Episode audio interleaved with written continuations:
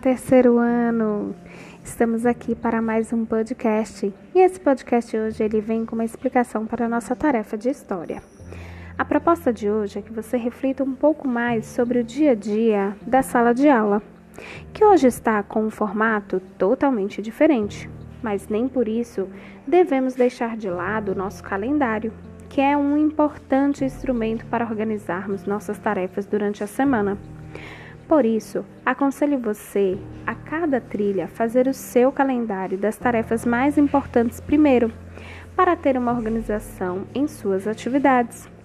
Você verá que com o planejamento, o calendário e organização, o processo de estudo será bem mais prazeroso.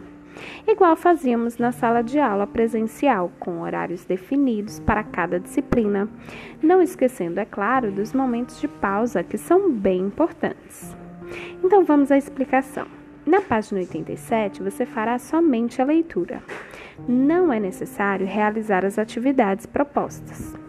Já na página 88, você deve realizar a leitura e aprender um pouquinho mais sobre os indígenas.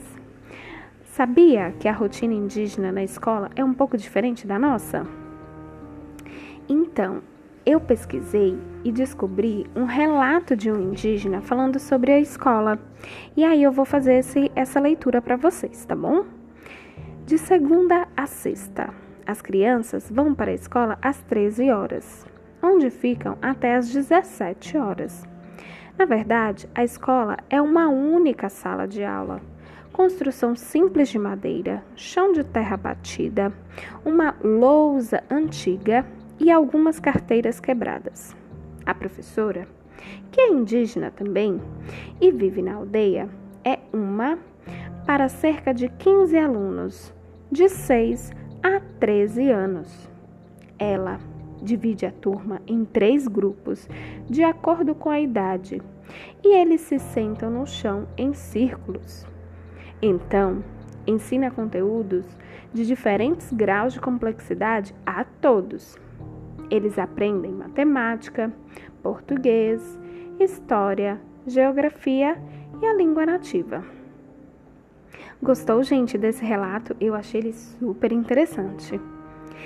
Agora você vai voltar para sua página 88 e vai realizar apenas as alternativas do exercício 1, mas apenas as alternativas A e B. Já na página 89, vocês vão descobrir que tradicionalmente nas escolas indígenas o calendário ele está ligado aos ciclos da natureza, havendo quase sempre uma integração entre atividade escolar juntamente com a atividade da agricultura, onde os alunos têm momentos específicos para semear, para cuidar para colher o feijão, o milho, que fazem parte da cultura tradicional dos indígenas. Você vai verificar isso no seu livro de história na página 89, tá? Terminando de fazer a leitura, você vai realizar os exercícios dessa página.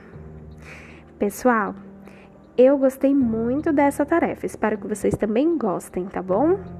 E consigam realizar tudinho. Um grande beijo da tia Paula.